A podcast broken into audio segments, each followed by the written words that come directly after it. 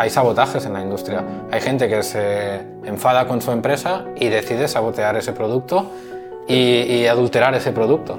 Y eso es muy grave. Tú puedes consumir un producto y que dentro, mm, claro, se fabrican en, fábricas con sus máquinas, no sé, hay tornillos, no sé, o sea, hay, hay posibilidad de que caiga un metal dentro del alimento. Pues una cosa tan sencilla como un detector de metales no está obligado por ley a ponerlo. Si cae un metal dentro de algo y alguien lo consume, mm, te puedes morir. Yo pienso a veces, tú vas al supermercado y por menos de un euro tienes un pote entero de lentejas, hasta arriba, de cristal. Tú ahora empiezas a pensar, el cristal, el pote, cómo lo han traído hasta ahí, las cámaras frigoríficas. Es que empiezas a desglosar el coste de esa lata y dices, yo es que no sé si ganan dinero. ¿Qué pasa? El nivel de vida aumenta. Hay empresas que se comen a las otras porque vamos a un modelo de macroempresa que, que fabrican un solo producto y van a tope. El pequeño empresario se está quedando atrás y no va a invertir dinero en esto. Estamos yendo hacia un entorno que es posible que, que no sea tan seguro como a lo mejor lo era hace 10 años. Pasará alguna cosa y el día que pase alguna cosa van a sacar alguna normativa, entonces se va a obligar a las empresas y entonces lo harán. La industria busca margen, busca beneficio. Hay gente con buenos principios y con buena ética y hay gente que no tiene buenos principios y que no tiene buena ética. Si yo le añado agua, lo hago un poquito, tú no te enteras y te lo vendo a 3 euros, esto multiplicado por todo lo que yo vendo, yo gano mucha pasta. Hubo una época que se hacía con la leche. Era 50 eh, leche, 50 agua. Y tú estabas comprando agua a precio de leche. Eh, ¿Coca-Cola normal o Coca-Cola cero? Definitivamente y, a saco. Hola Uri, para quien no te conozca, explícanos quién eres y a qué te dedicas. Vale, pues yo soy Uriol Mas, yo eh, estudié, hice bachillerato tecnológico y intenté hacer una ingeniería que no me salió muy bien la cosa y no era lo mío. Entonces decidí hacer un cambio en mi vida y como siempre me ha gustado el deporte y la nutrición me llamaba, pues hice un grado superior de nutrición. Entonces este grado superior a mí me dio unas bases ¿no? para entender un poco toda la alimentación, cómo nos afecta, pero me gustaba un poco más el, el, el cómo se fabrican los alimentos, cómo los producimos, eh, qué metodologías usamos. Entonces eh, decidí estudiar ingeniería alimentaria. Ya tenía la base de nutrición, entonces me centré un poco más en, lo que es el tecnicismo y la manera de producir. Y dentro de ingeniería alimentaria hice un poco de, lo que es química, bioquímica de los alimentos, lo que son normas de seguridad, lo que es eh, métodos de la industria que utiliza para fabricar. Y de todo esto lo que a mí me gustó mucho y me centré es en procesos. A mí me gustaba mucho pues, aprender cómo, cómo fabricamos algo. ¿Sabes los típicos programas de así se hace, de todas estas cosas? Pues yo los, yo los miraba todos. Entonces, pues decidí centrarme en eso y ahora mismo estoy trabajando en una empresa como ingeniero de procesos y básicamente mi trabajo es definir la manera más óptima de trabajar y hacer pequeñas mejoras en todo el proceso de fabricación. Vale, eh, Uri, antes de entrar en materia de que si aditivos, que si etiquetados, que es todo esto lo que te vamos a preguntar un poquito, em, nosotros somos unos defensores de los hábitos. Entonces, hay una pregunta que siempre nos gusta hacer, que es eh, ¿cómo te organizas tu día a día? ¿Qué hábitos eh, has consolidado que te han permitido llevar pues hasta dónde has llegado? ¿no? Que creo que actualmente, si no me equivoco, estás cursando un máster. Vale, y pues eso, estás trabajando como ingeniero, o sea que has sacado la carrera y demás. Entonces, si nos puedes explicar un poquito, cuatro tips que te hayan sido útiles para organizarte, etcétera, etcétera. Pues mira, ahora que hablas de organización, una cosa que me, me fue súper bien es el domingo dedicar ni que sea una horita a planificar toda la semana.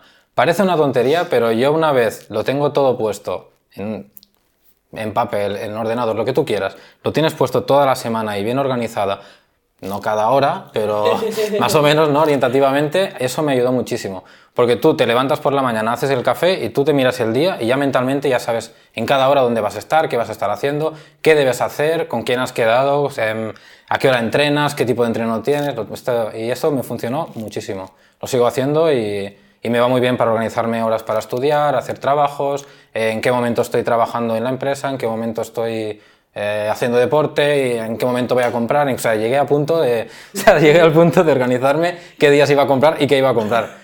Bueno, claro, yo creo, yo que es perfecto porque al final... Me iba, esto me iba genial a mí. Al final me voy a adelantar muchísimo ¿no? las preguntas, pero eh, claro, sí, podríamos llegar a, a optimizar em, que no haya desperdicio alimentario, ¿no? que no haya esos desechos, porque si lo tienes todo bien bloqueado en la, en la agenda y vas a saber que vas a comer X gramaje o lo que sea, pues eh, al final eso consigues que, que no haya pues tanto desecho alimentario, ¿no? Entiendo que también podía ir un poquito por ahí, aparte de, ahorrar dinero, obviamente, ¿sabes? Eh, bueno, me parece genial eh, este- esta información que nos has dado. El poder planificar la semana antes me parece perfecto.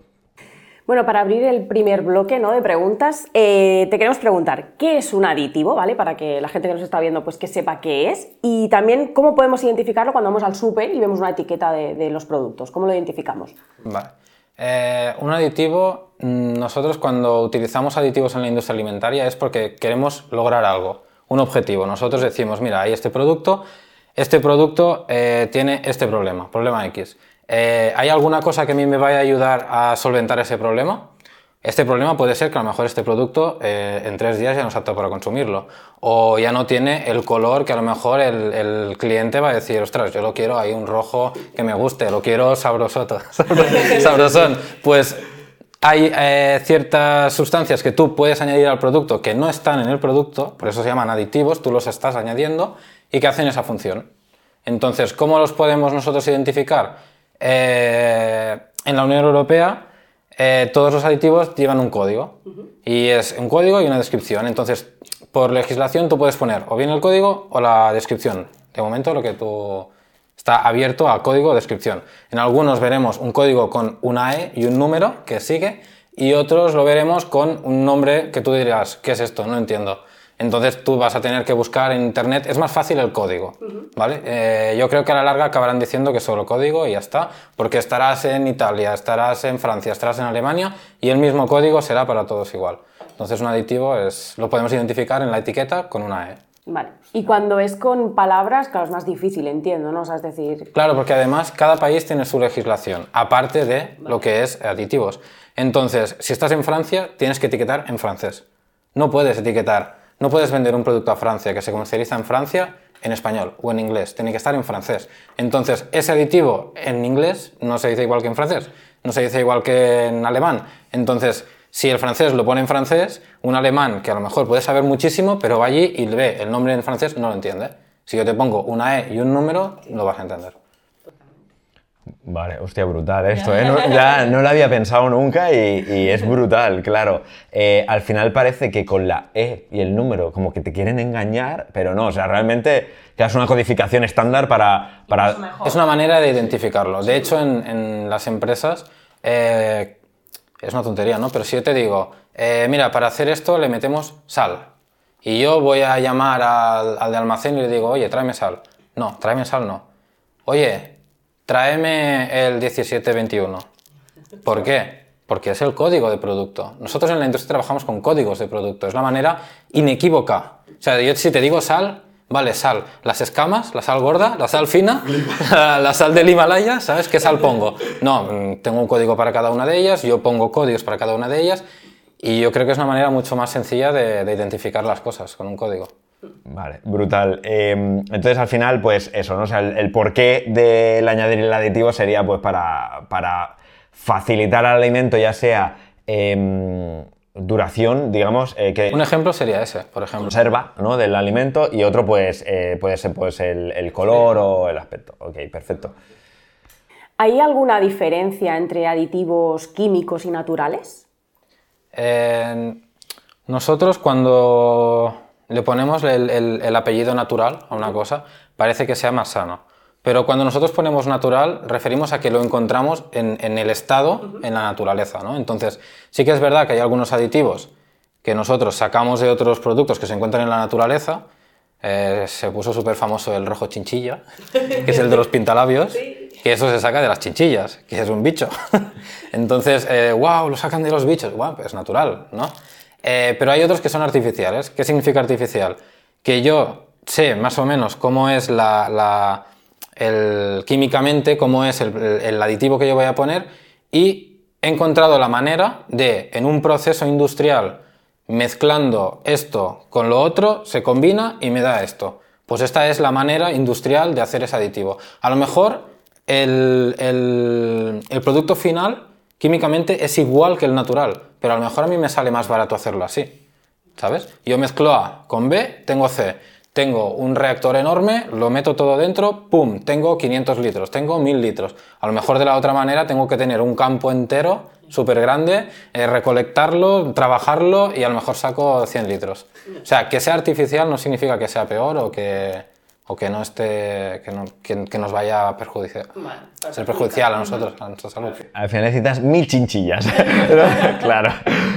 Eh, vale, entonces crees que con esto que nos has, expli- nos has explicado, a la larga eh, los aditivos pueden llegar a provocar problemas de salud. O sea, ¿son realmente seguros? Eh, esa pregunta había que entrar un poco en detalle. ¿Por qué?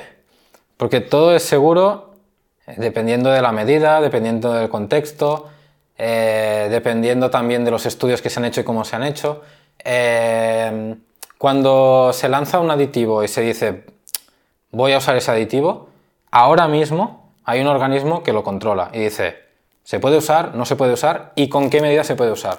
Pero sí que es verdad que en los inicios de, mm, de, la especie humana, de cómo hemos ido haciendo las cosas, hemos usado sin saber. Hemos usado, yo he visto que funciona, vale, pero si tú abusas mucho de este alimento o comes mucho de esto otro y acumulas ese aditivo que estás poniendo de manera que a lo mejor no se llamaba aditivo, tú lo ponías para, conservar mejor el alimento. Si no había estudios que corroborasen que eso funcionase o no funcionase o que no tenía efectos perjudiciales para la salud.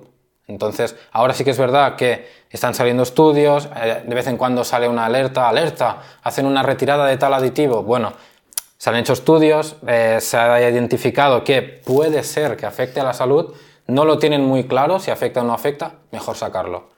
Yo lo saco. Ante la duda, lo saco. Aquí en Europa las, las, las directrices de cómo utilizar los aditivos son muy estrictas. Muy estrictas. Estamos en la zona del mundo donde usar un aditivo es más estricto del, mundo. Del mundo. Entonces, ellos analizan, hacen diferentes pruebas de cantidades máximas que se podrían utilizar y, y en qué cantidad lo- nosotros lo podríamos consumir. Una persona media, ¿cuánto, ¿cuántos litros de esto consume? ¿Cuántos kilos de esto consume? ¿Le va a afectar? ¿No le va a afectar? Entonces, antes de lanzarlo, todos los nuevos que se lanzan ya están verificados. Pero ahora hay una, un plan para revisar todos los que ya estamos usando si realmente son seguros o no son seguros. Es decir, ¿son seguros? Los nuevos sí, los que hay también, pero de vez en cuando habrá alguno que se podrá dudar un poco y lo van a retirar. Brutal. Bueno, hace, hace un tiempo, hablando de alertas, hace un tiempo salió una noticia eh, que, bueno, de un estudio de la Comisión Europea que decía que el orégano era la especie que estaba más, la especie, perdón, que estaba más adulterada, ¿vale? Es decir, que, bueno, y aparte muchas otras, ¿eh? Pero bueno, que, bueno, igualmente que, igual que yo, habrá, habrá muchos consumidores que se estarán preguntando, ostras, ¿esto realmente es seguro, o sea, es decir, los controles que hay son buenos, son seguros, porque para que pase esto, ¿no? O sea, que, que, que me compre un bote de orégano y me den hojas de olivo en lugar de orégano. Mm, Vale. Em, tenemos que entender que hay muchas empresas, hay muchos productores, hay muchos productos y es muy difícil controlarlo todo. Es decir, tú has dicho ahora el orégano, pero ¿cuántos fabrica- fabricantes de orégano va a haber en Europa? A lo mejor, no sé cuánto hay, pero habrá muchos. Eh, sí que habrá un plan para estudiar que no haya que no, ha- no- no hagan modificaciones en, la- en- en el producto, que no estén vendiendo otra cosa que no sea lo que dice el producto. Va a haber eh, controles, pero no podemos controlar el 100% de los productos que salen al mercado. Eh, yo como empresa, si yo desarrollo un producto nuevo y lo vendo mm, poniendo una etiqueta, eh, yo lo saco al mercado, lo pongo a la venta, yo no tengo que esperar que un organismo público eh, me esté verificando cada uno del proceso, de los puntos, de cómo lo hago y luego sí, puedes sacar el producto. No, yo lo saco. Luego, a posterior, si hay alguna queja, si hay alguna cosa que no está bien, entonces se verifica. Entonces empiezan los trámites, cómo lo verificamos, eh, tienes, bueno, pasarás auditorías, tendrás eh, sellos de calidad. Ante la duda, pues se, se manda un inspector de sanidad, un inspector, bueno, se hacen controles de... pero no podemos verificar el 100% de los productos que salen al mercado. Entonces, hay algunos casos como este de, de a lo mejor algunos fabricantes que deciden pues obtener más margen haciendo algunas técnicas que no son muy correctas y salen a la luz y obviamente pues es, es un- pues impactan mucho, impactan muchísimo. Claro, muy llamativo, al final, claro, claro. Eh, y al final ya sabemos cómo funciona nuestro cerebro, que se va a fijar siempre en eh, lo, que, lo que sea más peligroso hacia el ser humano. Y eso parece como, oh, todo Dios está adulterando. ¿sabes? Eh, Claro, claro, y luego no es tal cual. Eh, ¿Sabes quién regula la cantidad de aditivos que se le puede poner a un alimento? Aquí en Europa nosotros tenemos un organismo que se encarga de, de gestionar todo lo que es aprobación y, y- y definir las cantidades de cada aditivo, que es la EFSA. Pero ellos lo que hacen es, eh, se presenta un nuevo bueno, eh, funciona, las empresas ellas mismas tienen investigación y ellas mismas buscan eh, qué productos podrían incorporar o qué aditivos podrían desarrollar y yo encuentro alguna cosa que me funciona para mí y entonces yo esto hay que regularlo, entonces lo presento. La EFSA lo estudia y hace unas pruebas toxicológicas. Entonces, ¿qué hacen ellos? Hacen pruebas eh, con los típicos ratoncitos de laboratorio, ¿no? que lo que hacen, pobrecitos, es darles dosis bastante elevadas de ese aditivo. Entonces se va dando dosis y cuando ellos detectan que hay una pequeña variación en, en el que afecta en la conducta, que afecta a nivel físico, a nivel de comportamiento, eh, a nivel de análisis, cuando ellos ven que a partir de un número ya hay algún tipo de modificación, dicen, vale, mm, ¿cuánto le hemos dado a este ratón? 100. ¿Es 100? Vale, lo extrapolo a humanos. Este 100 a lo mejor es 1000. Pero por si acaso, yo este 1000 lo divido entre 100. Y ahora es 10, ¿vale?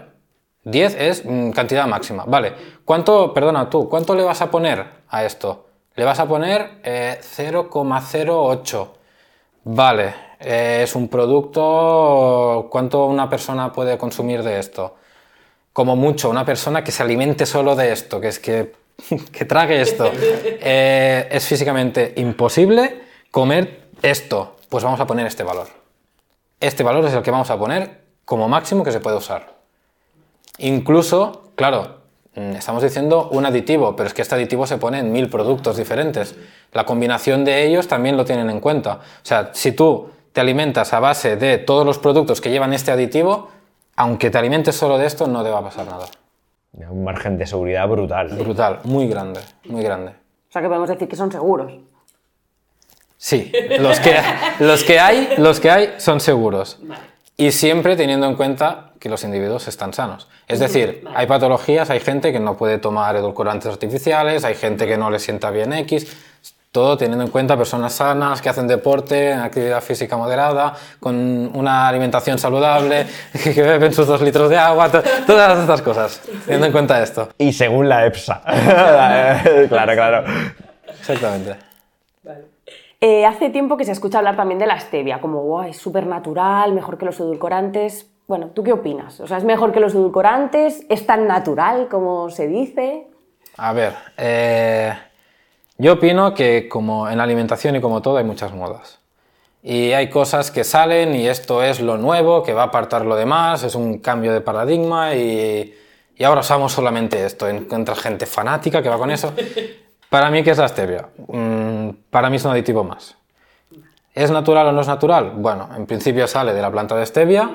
Eh, si tú tienes una plantita de stevia en tu casa y te quieres hacer tu stevia y te funciona, ole tú. Si quieres tirar de stevia eh, comprada en el supermercado, pues habrá pasado los controles que tiene que pasar.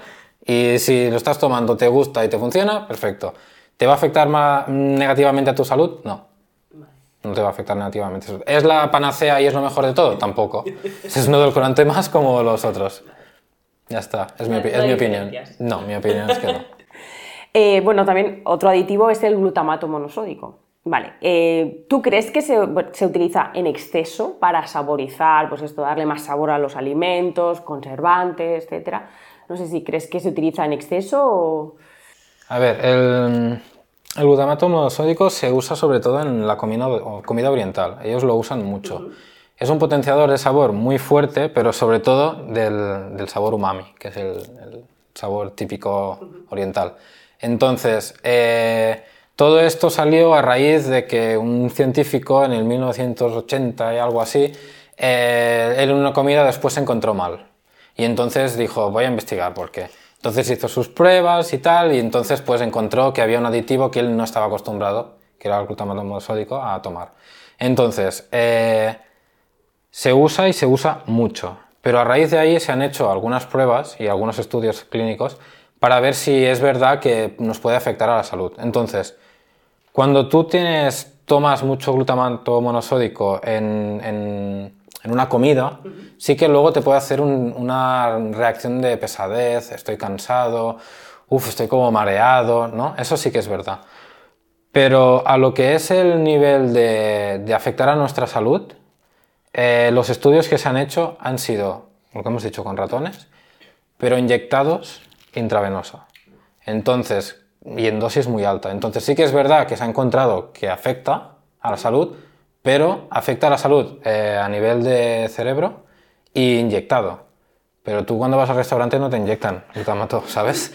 Entonces, los estudios que se han hecho en ratones, en las cantidades que nosotros lo tomamos eh, y vía oral, no tiene, de momento, no ha salido ninguno que diga mm, vamos a retirarlo, fuera, no vayáis al restaurante chino.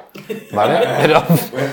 Bueno, algunos habrá. Eh, sería como inyectado de la cantidad de, sushi, ¿no? Que come. Eh, ya está muy bueno. Em, vale, ¿crees que añadir eh, estos aditivos rebaja el coste para el consumidor final? Uf, a ver. es que, a ver, rebaja el coste. Sí. Sí. Vale. Rebaja el coste. ¿Por qué? Porque yo tengo un producto que en cuatro días tú ya no lo puedes tomar todo lo que es la gestión que yo tengo que llevar, fabricación, el aprovisionamiento de mis materias primas, eh, el transporte, el tenerlo en el almacén, eh, tenerlo en que tú lo puedas consumir al día siguiente que yo lo he fabricado, todo eso a mí me cuesta mucho dinero. En cambio, si yo lo puedo fabricar con mucha tranquilidad y decirte, oye, esto caduca en seis meses, uff, yo voy tranquilo, ¿sabes? Me refiero a que no voy a tener que dedicar tantos recursos por unidad de ese producto. O, por ejemplo, nutricionalmente, eh, los aditivos también mantienen las, condiciones nutricionales de ciertos alimentos. Si yo pongo eh, un antioxidante, la vitamina C de eso que lleva un antioxidante va a estar ahí preservada. Entonces yo me la voy a tomar y nutricionalmente lo que me he tomado va a ser mejor para mí. Volviendo al tema costes, sí, me reduce los costes de fabricación. Ahora, para el cliente final, no lo sé. A mí me sale más barato producir, pero yo a lo mejor te lo vendo más caro. Bueno, al menos eh, la industria gana en margen, ¿no?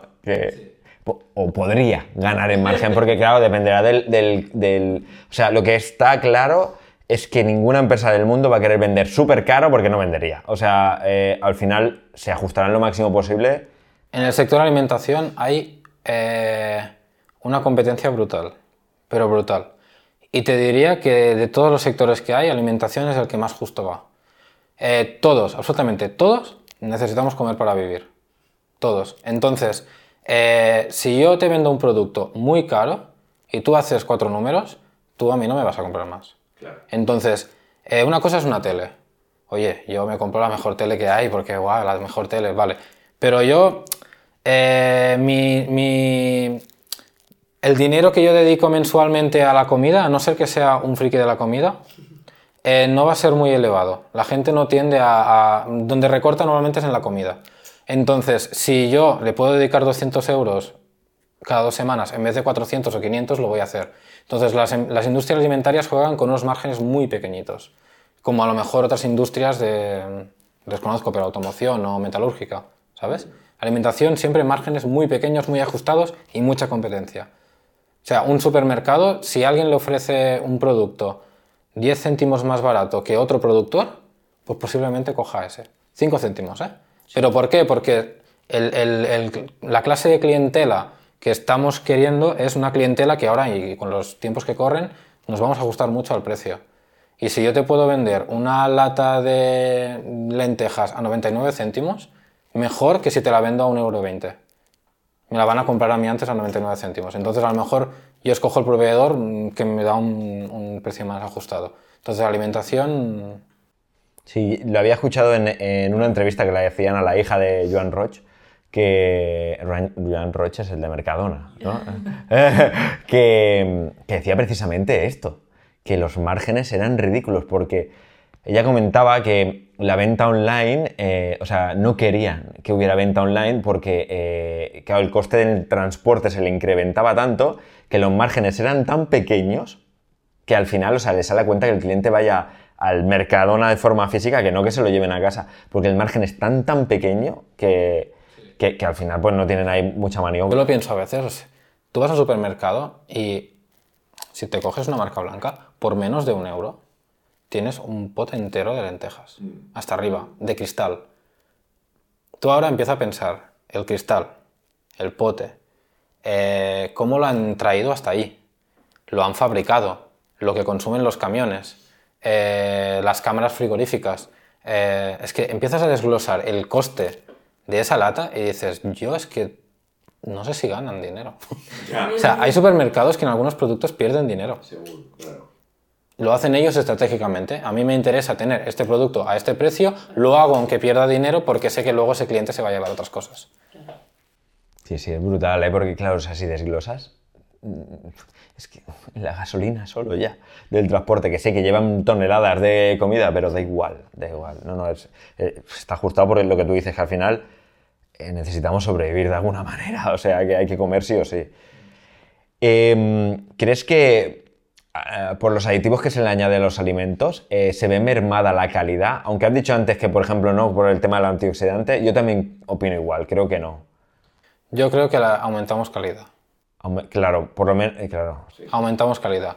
Porque, a ver, si dejamos aparte colorantes, que al final colorantes, pues si comes por la vista muy bien, pero a mí me da, igual.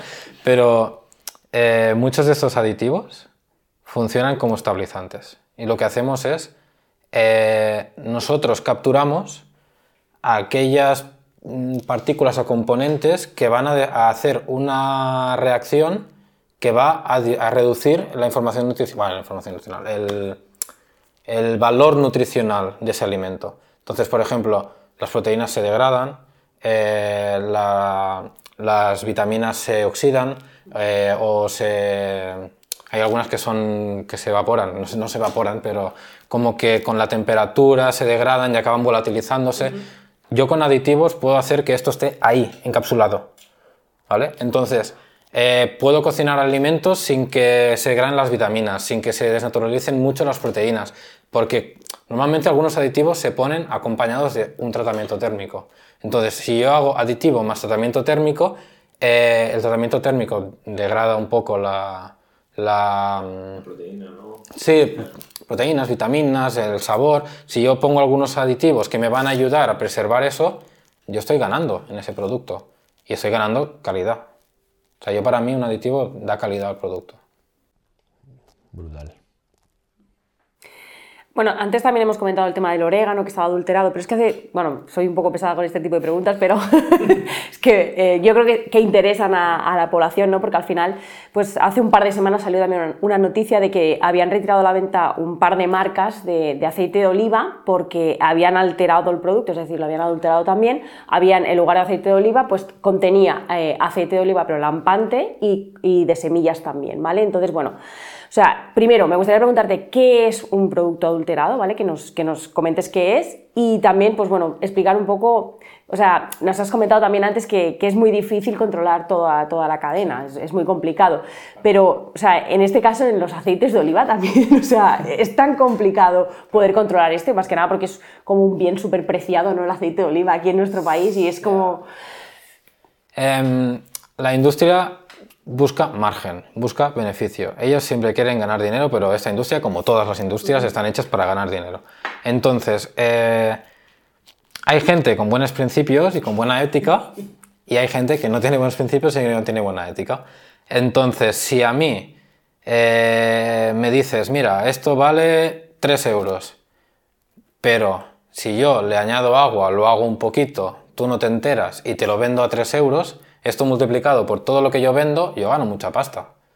Entonces, eh, ha habido épocas que una época fue un producto, otra época ha sido otro, y va muy, enfocado a, la subida de precios. Entonces, hubo una época que se hacía con la leche, que se aguaba la leche. Y, y tú ibas a comprar al supermercado y al final es blanca, es blanca, es leche, ya está. Pero a lo mejor era eh, 50 leche, 50 agua. Y tú estabas comprando agua a precio de leche. Entonces ya desarrollaron técnicas para ver qué industrias eh, aguaban la leche. Entonces es imposible ahora que agüen la leche. Imposible. Porque el- el- la primera prueba que hacen cuando recibimos leche es, ¿está aguada o no está aguada? ¿Qué porcentaje de sólidos tiene esto en comparación a, a una leche aguada? Entonces, si no hay un mínimo, si ante la duda yo esta leche no la quiero, está aguada. Entonces, con el aceite, igual. Eh, el aceite, un país donde producimos aceite de calidad, ¿qué ha pasado? Han habido ahora que si malas cosechas, que si subidas de precio del gasoil y por tanto el tractor y no sé qué, que si cuesta mucho encontrar mano de obra. Eh, todas estas cosas hacen que se encarezca mucho el producto. Entonces, si todo el mundo sube precios, todo el mundo vende muy caro y yo tengo la solución de vender más barato y más ajustado, como hemos dicho, que todo el mundo al final nos acabemos moviendo por precio, es triste, ¿eh? pero eh, vamos a comprar algo más barato siempre.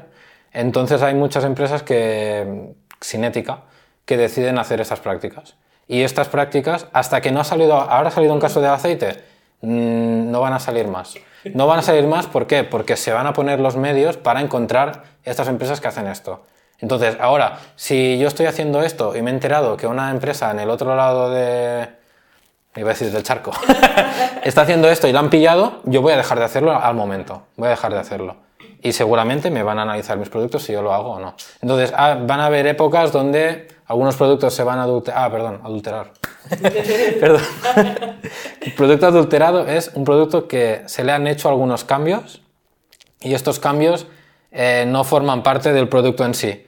Yo he cambiado la formulación, he cambiado eh, e incluso añadido algunas cosas que no lleva ese producto, no aditivos, sino cosas, lo que hemos dicho, añadirle agua a la leche. Esa leche ha estado adulterada, se ha modificado su composición para hacerla más económica o incluso para, para hacer alguna cosa mala. O sea, hay sabotajes en la industria. Hay gente que se enfada con su empresa y decide sabotear ese producto y, y adulterar ese producto.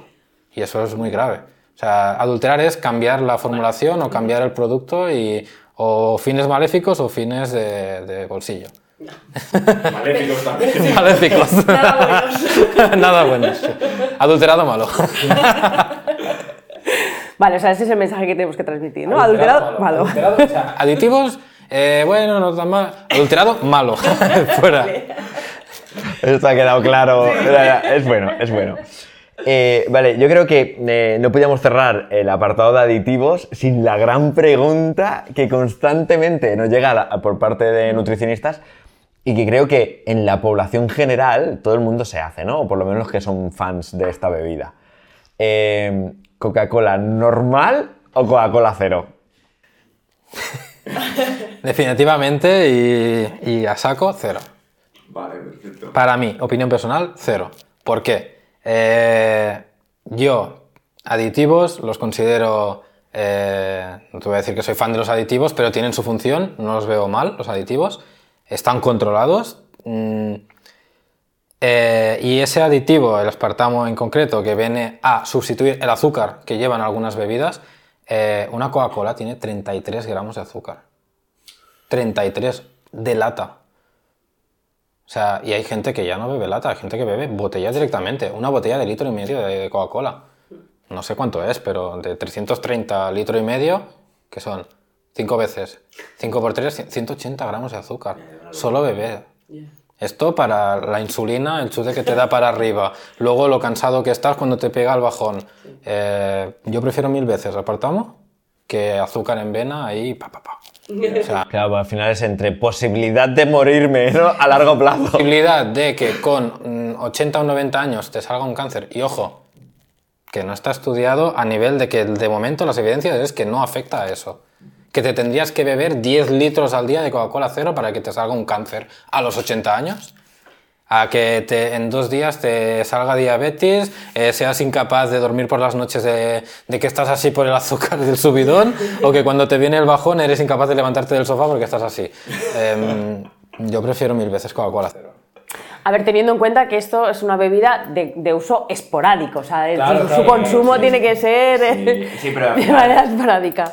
Aunque nosotros seamos nutricionistas y, y- y siempre digamos que obviamente lo mejor es agua, la- pero es que ahí no hay discusión ninguna, ah, es cierto que la población en general, pues si sale a tomar algo, pues difícilmente verá- verás que se piden un agua, ¿sabes? Pues por lo menos Luego también hay, hay mucha política detrás, mucha, mucha política. Eh, no tiene nada que ver. Tema de cigarrillos eléctricos. Eh, no sé, no, de- no conozco el tema, ¿vale? Pero cuando salieron los cigarrillos eléctricos, no hubo propaganda en contra a saco de parte de las tabaqueras, que son las que tienen el dinero. Cuando salieron los edulcorantes artificiales, no hubo presión de las azucareras. O sea, yo soy una empresa muy grande de azúcar, con mucho dinero. Tengo un amigo que tiene otra empresa de azúcar muy grande también. Nos juntamos, metemos dinero y nos inventamos un estudio. Eso se hace también. Real. Bueno, lo que hablábamos en un podcast que vino Sandra, que hablábamos de esto, de a a la hora de, interpreta- de interpretar estudios, Uf, tienes que ver quién pone el dinero. Siempre.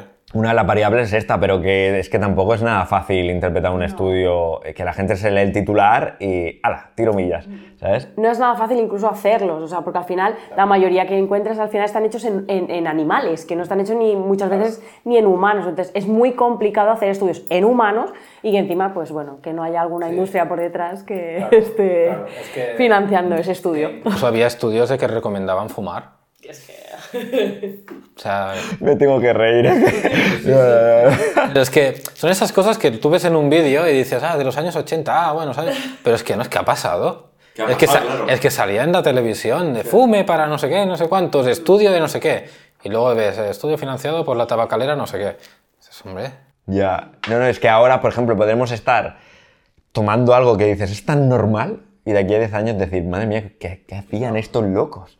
¿Sabes? Ya, claro, bueno, es- son épocas, son conocimientos, son, o falta de conocimiento más bien. Pero bueno. Y la ciencia avanza, al final, pues bueno, evidentemente cada vez seguramente saldrán estudios mejores porque se podrá hacer, pues... vamos descubriendo cosas que dices, madre mía.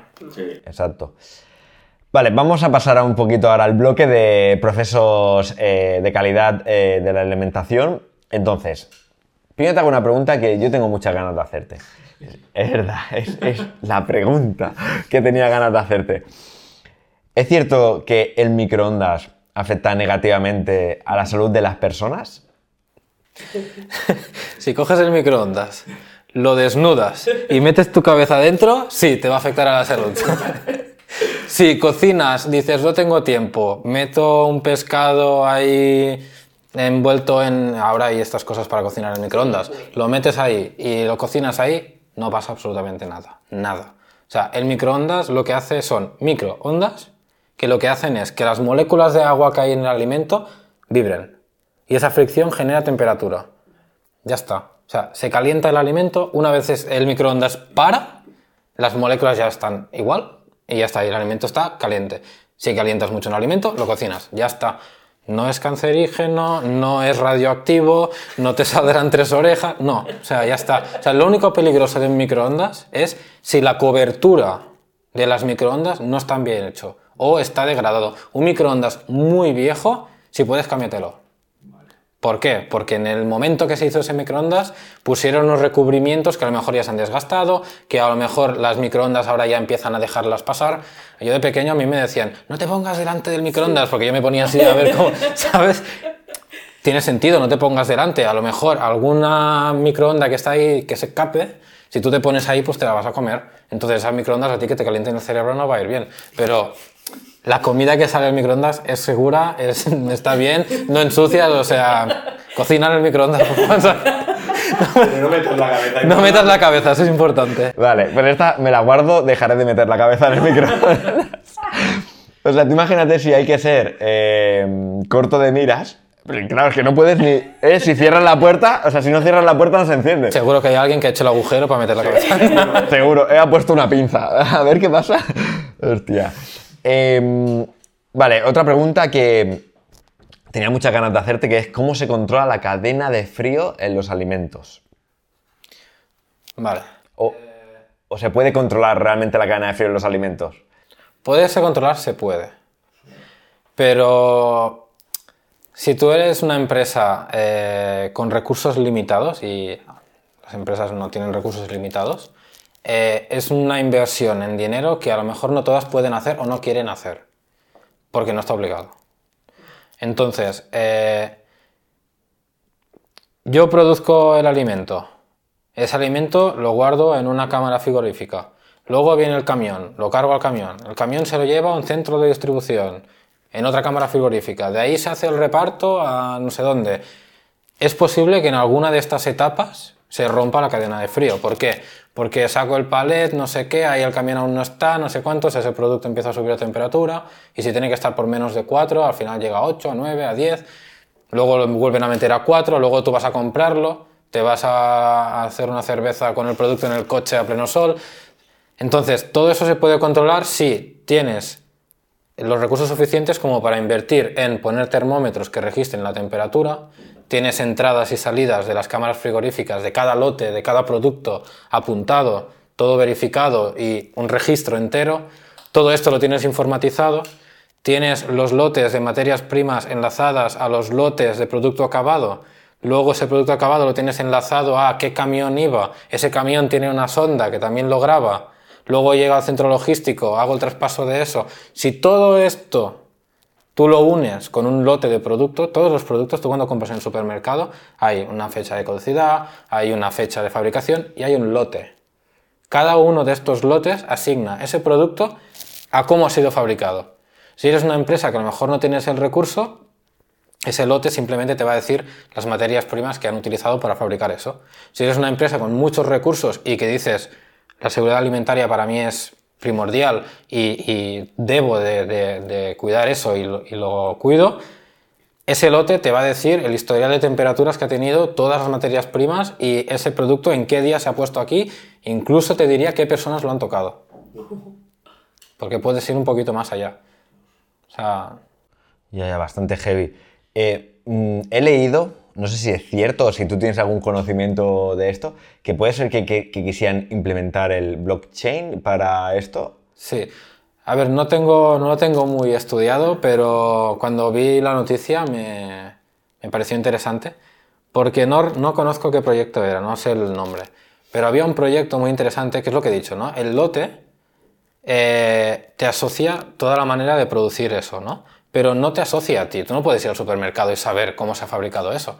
Tú coges una tortilla y es una tortilla y, hay un lote, pero la persona que tenía la información de ese lote es la empresa, no eres tú.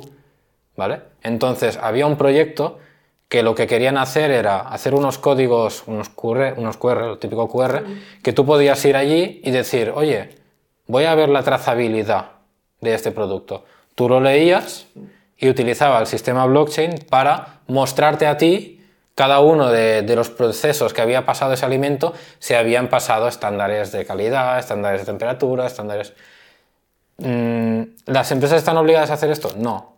Pero si eres una empresa, está este proyecto ya lanzado y funcionando, y tú eres una empresa que quieres decir, oye, yo me tomo las cosas en serio, tú vas a hacer esto.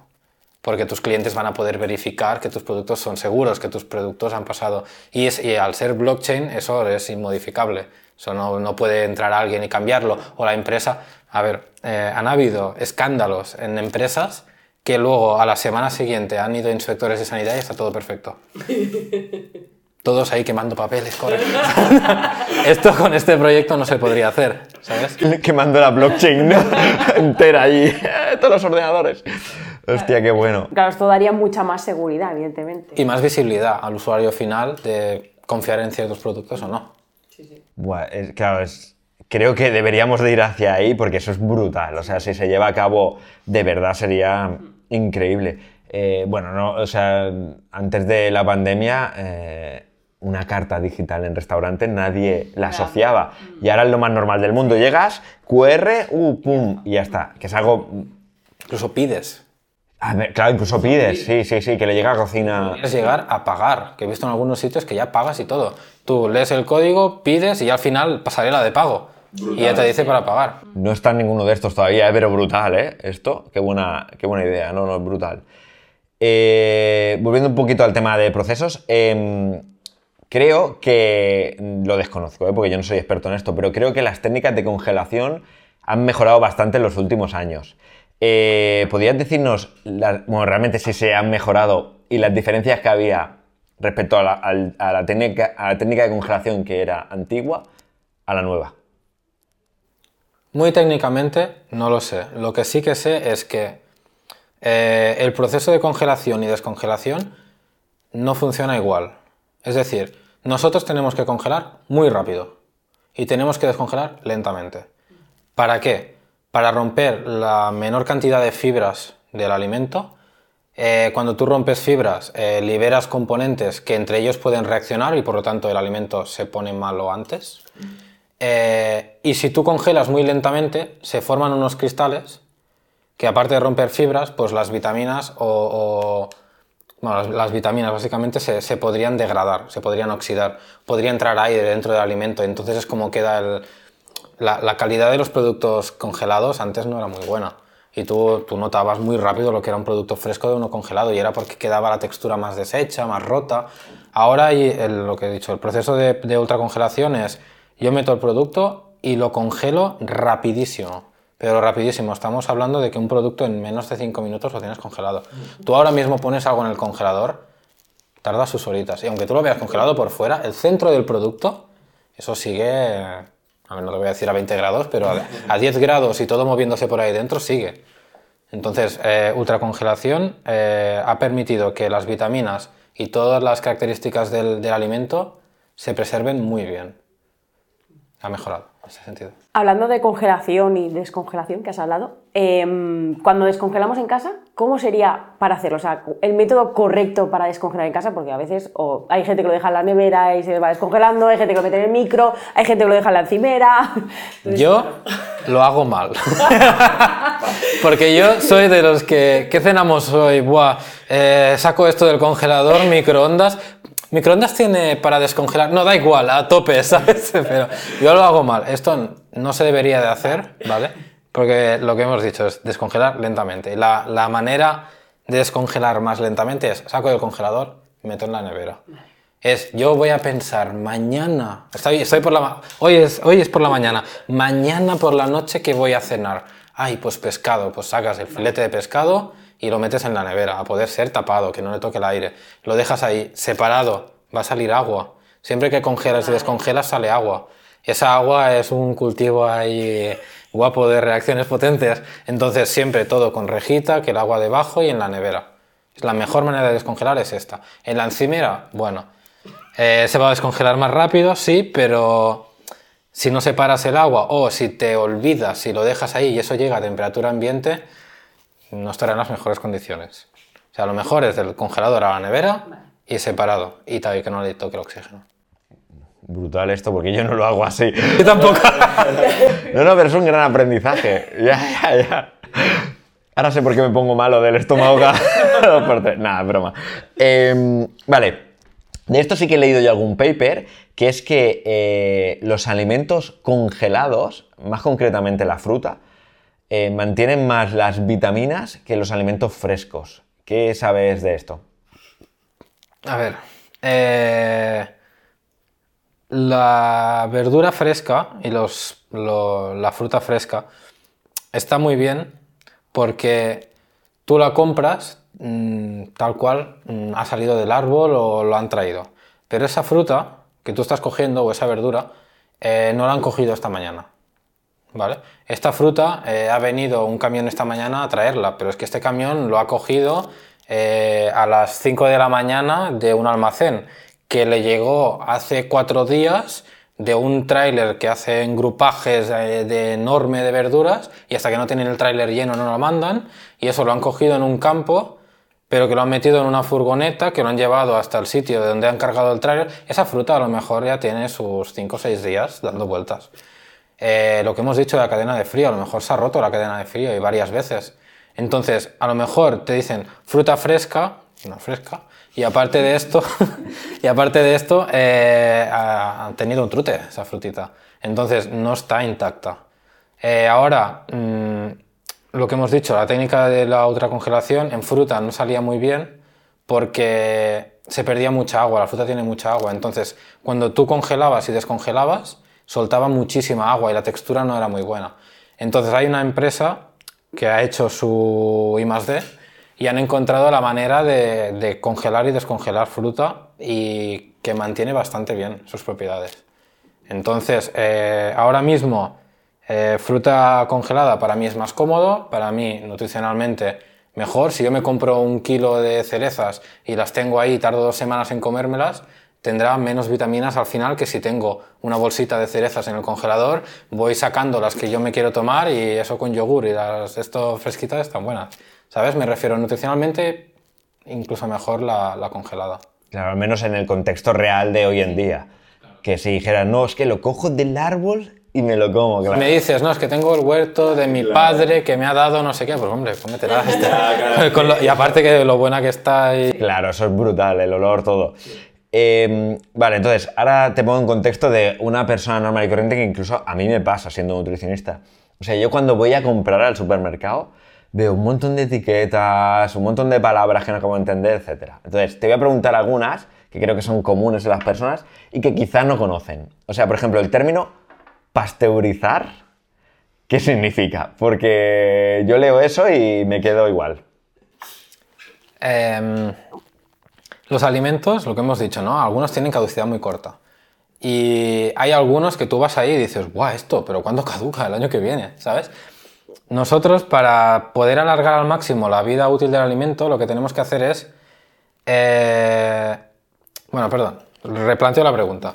Un alimento se puede degradar o bien por reacciones químicas de dentro del alimento o bien por algún agente externo tipo microbiológico. Hay X mm, carga microbiana ahí que están trabajando, se lo están comiendo, están haciendo una reacción y eso al final tú dices, uy, está podrido, está malo. Entonces son las dos maneras en las que un alimento se pone malo. Si nosotros con los aditivos atacamos las reacciones que pueden pasar en el alimento o atacamos también a los, al riesgo microbiológico, con pasteurizar atacamos el riesgo microbiológico en concreto. Estamos diciendo, este producto que tiene una carga microbiana, eh, hay ciertos bichitos por ahí que van a hacer que el producto avance, los reduzco muchísimo, que casi no haya nada. Entonces, eh, una leche fresca, recién salida de la vaca, en, en horas mm, huele mal y la puedes tirar. Una leche pasteurizada en tu nevera te puede durar un mes. Vale, perfecto. Y también he visto que, por ejemplo, en las leches pone UHT. ¿Qué significa? Eh, perdón, es que no te he explicado lo del, lo del pasteurizar. Es eh, un tratamiento térmico. Nosotros cogemos el alimento, lo subimos de temperatura, más de la temperatura ambiente, lo subimos un poco más y lo mantenemos en esa temperatura X tiempo, dependiendo del producto. Si es leche, pues a lo mejor decimos X minutos. Si es huevo, para no cocer el huevo, mucho menos y menos temperatura, depende del producto. Pero pasteurizar en general es aumentar temperatura un poquito y mantenerlo durante mucho tiempo. Esto a los bichitos que hay los va matando, los va reduciendo hasta que tú al final dices, vale, ya, bajo temperatura. Entonces el número de bichitos que hay es menor. ¿Vale? Y luego está el, el- el tratamiento duro, que es el, el UHT, que es el yo cojo el producto, lo caliento muchísimo, pero segundos. Entonces, eso, si, si tú bajabas de 100 bichitos que tenías con pasteurizar, lo bajas a 40, con eso lo bajas a 1 o 2. Dios. Una barbaridad. Entonces, los productos con UHT, en ese caso la leche, no necesitan es que ni estar en la nevera. O sea, pueden estar a temperatura ambiente. Tú cuando vas a comprar leche hay una leche que está en la nevera y una leche que está ahí en el brick, ahí, que te dice, eh, venga, va, caduco el año que viene. ¿Sabes? Entonces, la, la del brick que caduca el año que viene es UHT. Eso no hay ni un bicho ahí dentro, se lo han cargado todo. Y en cambio, la pasteurizada que está en la nevera es, he reducido mucho los bichitos, aún quedan algunos, para que no avancen tan rápido, me salgo de la temperatura a la que ellos trabajan, ¿sabes? A lo mejor el- los bichitos estos que hay a temperatura ambiente van rapidísimo, si los bajas a 4 grados van muy poquito a poquito, ¿sabes? Entonces tú pasteurizar tiene que estar en la nevera y, y caduca pues en, un, en un- un mes. UHT caduca el año que viene y a temperatura ambiente. Brutal, brutal. Eh, bueno, una vez más, pues eso, que la industria no es maléfica, al contrario, o sea, intenta buscar, claro, es que al final parece que la tachamos como siempre todo malo para la salud. No, no, se, se busca aquí eh, tener eh, los alimentos el máximo tiempo posible útiles, ¿no? Si puedo aportar un poquito. eh, muchos alimentos, si no tuvieran aditivos y no se pudiera hacer un tratamiento térmico, hay mucha gente que moriría. Mucha gente. Ya empezando todas las donaciones. Todas las donaciones que se hacen a países subdesarrollados o a personas con necesidades, producto que caduca mañana, ¿cómo vas a mandarlo? Totalmente. O sea, eh, yo durante una época del año tengo mucho de un producto y durante otra época del año no. Si yo durante esa época del año puedo hacer tratamiento para mantenerlo durante todo el año, voy a tener ese producto durante todo el año. Si yo soy incapaz de mantenerlo, eh, en cuatro meses este producto ya no está porque no tengo. O sea, hacer tratamientos térmicos y añadir aditivos, eh, yo creo que son partes importantes de la alimentación de hoy en día. Y muchos alimentos no los tendríamos si no trabajásemos de esta manera. Incluso no sé si podríamos llegar a abastecer a toda la población, ya no solo en países subdesarrollados, sino en, población general. La gente, eh, las personas que viven en las grandes ciudades, se deberían de desplazar para comprar algo a huertos, etcétera, etcétera. Em, a ver si consigo explicar un poco esta pregunta, porque es algo que me explicaron hace tiempo, em, no recuerdo bien bien en qué sitio, pero creo que puede ser eh, verdadero. A ver, me lo explicaron con la sopa, ¿vale? Eh, el caldo de sopa me explicaron que se añaden ciertos aditivos que luego esos aditivos eh, no eran del todo beneficiosos y que para que no aparecieran en la etiqueta, lo que hacían es que le añadían otra cosa que hacía como un espesante, subía y luego lo arrastraban con una pala y lo quitaban del, alimento final. Entonces, de esta manera, a nivel legal, eh, ese añadido, ese aditivo que habían puesto, no era obligado ponerlo en la etiqueta. Entonces era como para venderlo más limpio. No sé si esto es correcto o no. Es correcto, lo único que no es correcto es que eso no es un aditivo. Eso es un coadyuvante tecnológico. Es decir, la empresa para fabricar eso necesita usar el coadyuvante, que es una cosa que yo añado en un proceso, ¿vale? Porque lo necesito en el proceso, no que esté en el producto final. Entonces, yo estoy añadiendo eso para me lo invento en el caldo. A lo mejor me interesa sacar partículas de grasa. Pues yo añado eso para que se una con las partículas de grasa, eh, se vaya arriba, flote y yo lo retiro.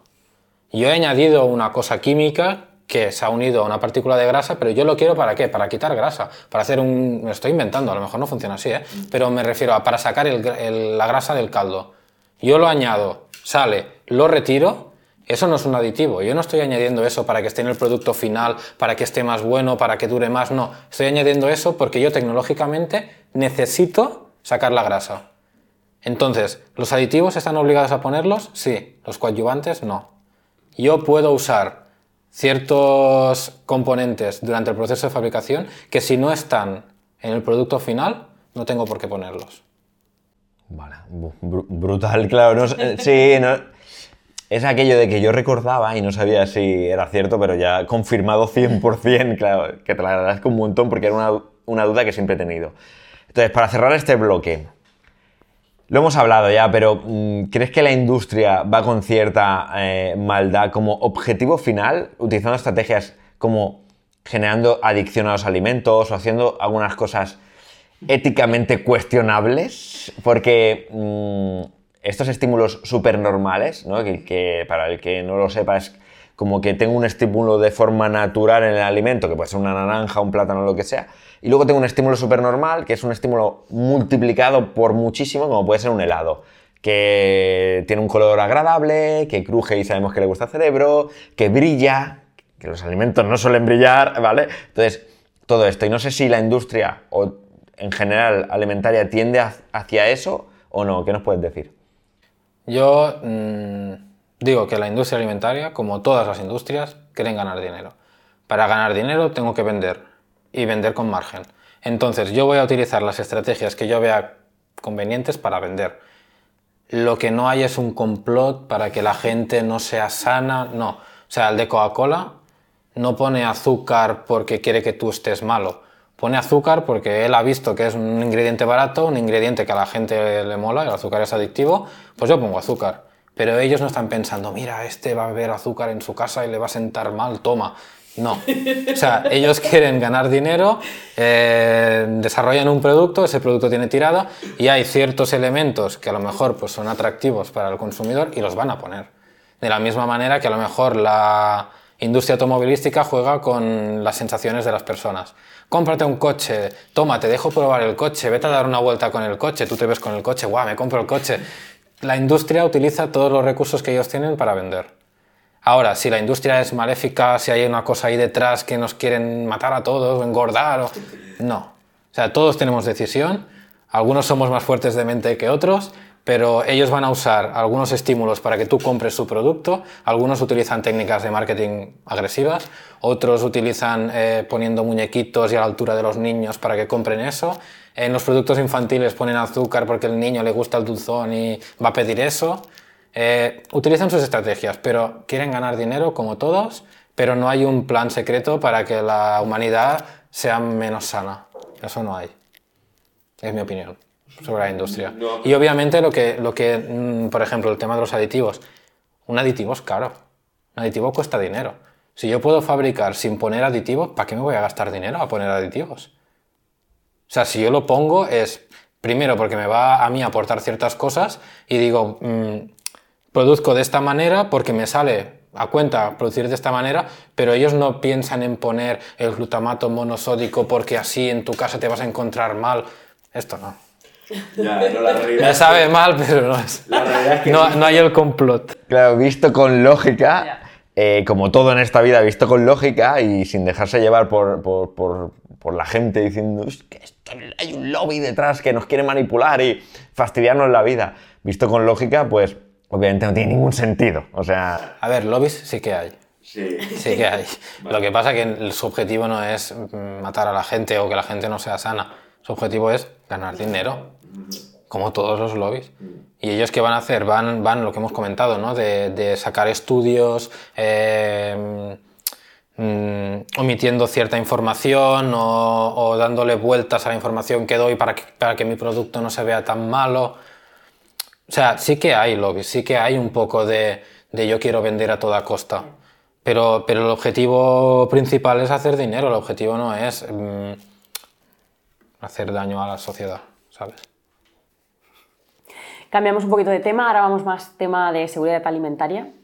Em, para empezar este bloque, pues bueno, me, gustaría que nos explicaras un poquito en qué consiste ¿no? la seguridad alimentaria y, quién garantiza esa seguridad de los alimentos que consumimos y que encontramos en el, supermercado. Vale.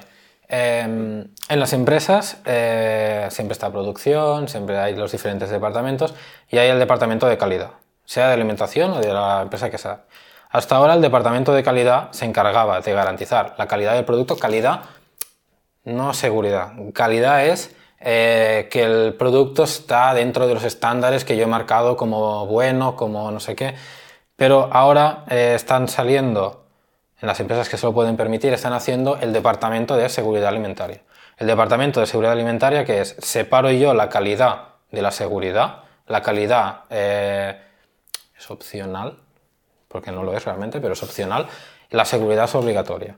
Entonces, la seguridad alimentaria, eh, hay una serie de reglamentos, hay una serie de, de normativas que tú tienes que cumplir dependiendo del producto que tú estés vendiendo. Entonces, si yo estoy vendiendo un yogur, pues el yogur tiene que cumplir estas características, tiene que estar hecho por este proceso, tiene que estar hecho de esta manera y el departamento de seguridad se encarga de que esto sea así, se encarga de hacer los análisis de seguridad que tenga que hacer y ante la duda de que alguna empresa no lo esté haciendo bien, entonces o bien por denuncias ajenas o bien porque ha pasado un caso de, intoxicación o cualquier cosa, entonces se mueven organismos públicos para verificar si esa empresa lo está haciendo bien.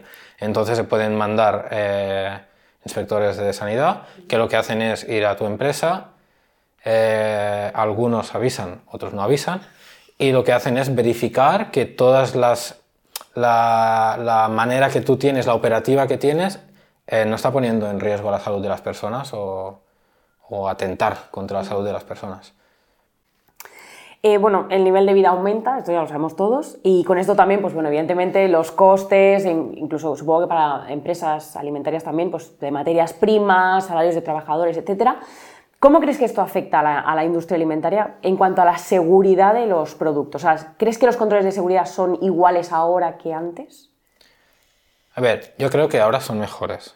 Em, ahora no salen, a ver, sí que salen noticias, pero salen noticias porque cuántas personas hay, cuántas empresas hay y que salga una noticia, uh, un escándalo.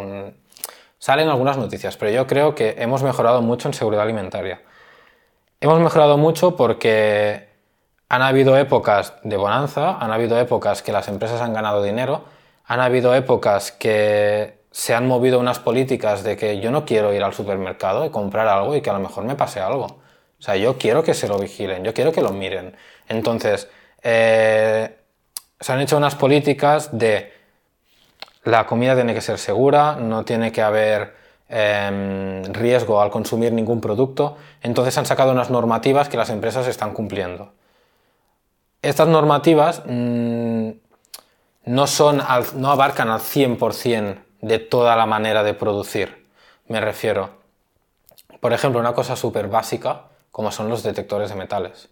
Eh, tú puedes consumir un producto y que dentro, mm, claro, se fabrican en, en fábricas con sus máquinas, no sé, hay tornillos, o va el de mantenimiento, o eh, luego, no sé, o sea, hay, hay posibilidad de que caiga un metal dentro del alimento. Pues una cosa tan sencilla como un detector de metales no está obligado por ley a ponerlo.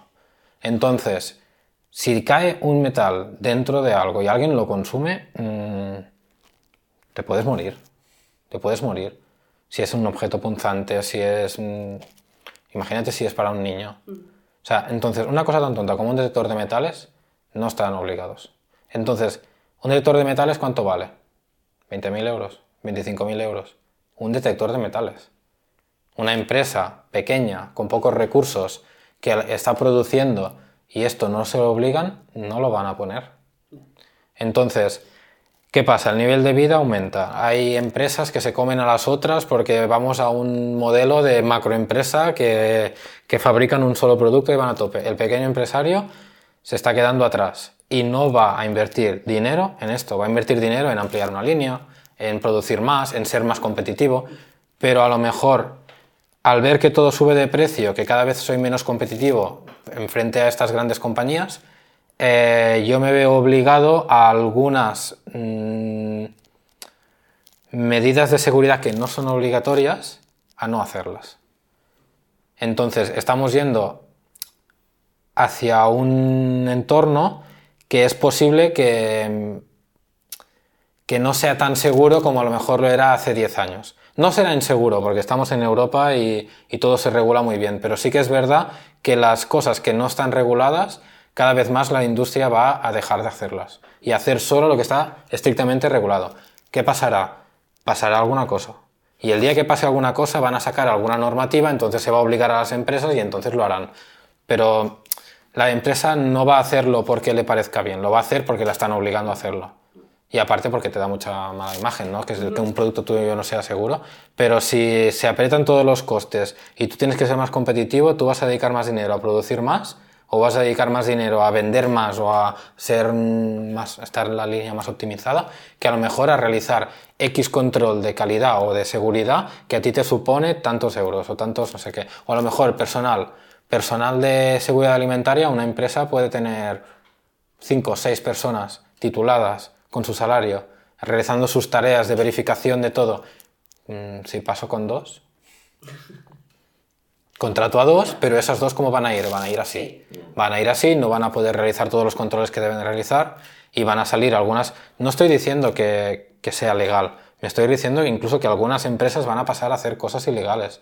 De ciertos registros que tienen que hacer, no los van a hacer porque a lo mejor no tienen el personal para hacerlo, no dedican el dinero para hacerlo, y yo creo que poco a poco iremos tirando para allí. No es un mundo fatal porque van, a pasar cosas, van a salir regulaciones y se va a sancionar a las, a las empresas que lo hagan, pero yo creo que iremos ahora a unos años que se va a recortar mucho en seguridad. Vale, eh, esto es fascinante, ¿eh? Lo que no... Sí, la verdad es que me estoy quedando de piedra. Eh, aprovecho un poquito esto de mm, pues esa falta de recursos y demás, que ahora, ya desde hace unos años, ¿no? Hay mucho monocultivo y mucha explotación de terreno. Entonces, eh, al final es para poder abastecer la demanda brutal que hay de, de alimentos, ¿no?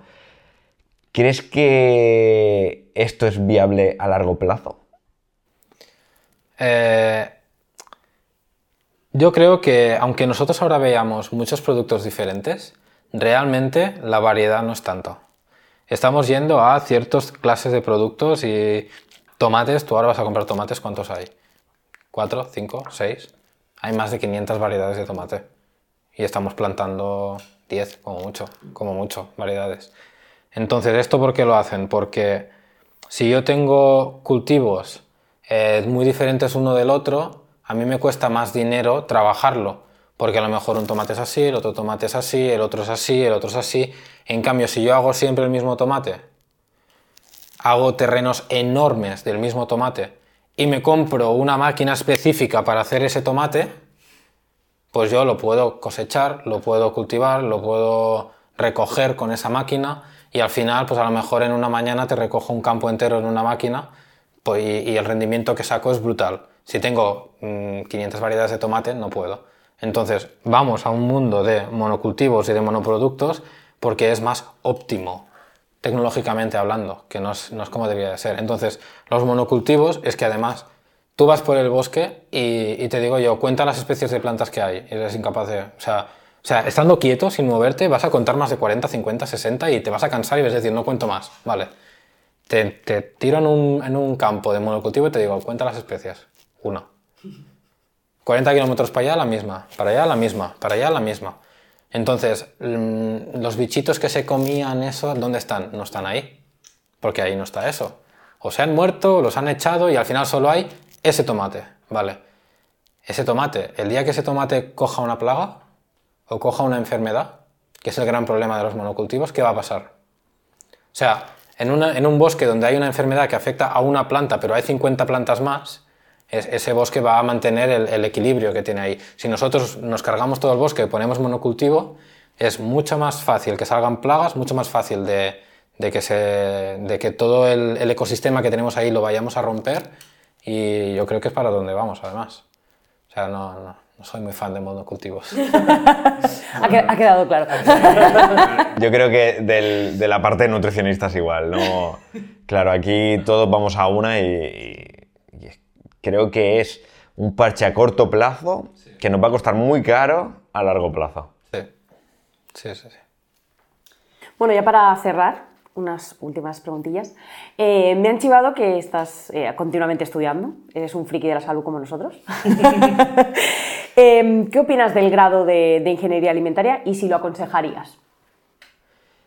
Yo hice el grado de Ingeniería Alimentaria cuando ya había hecho el de nutrición, un, grado superior de nutrición. Entonces, a mí me gustó mucho nutrición y quería un poco más...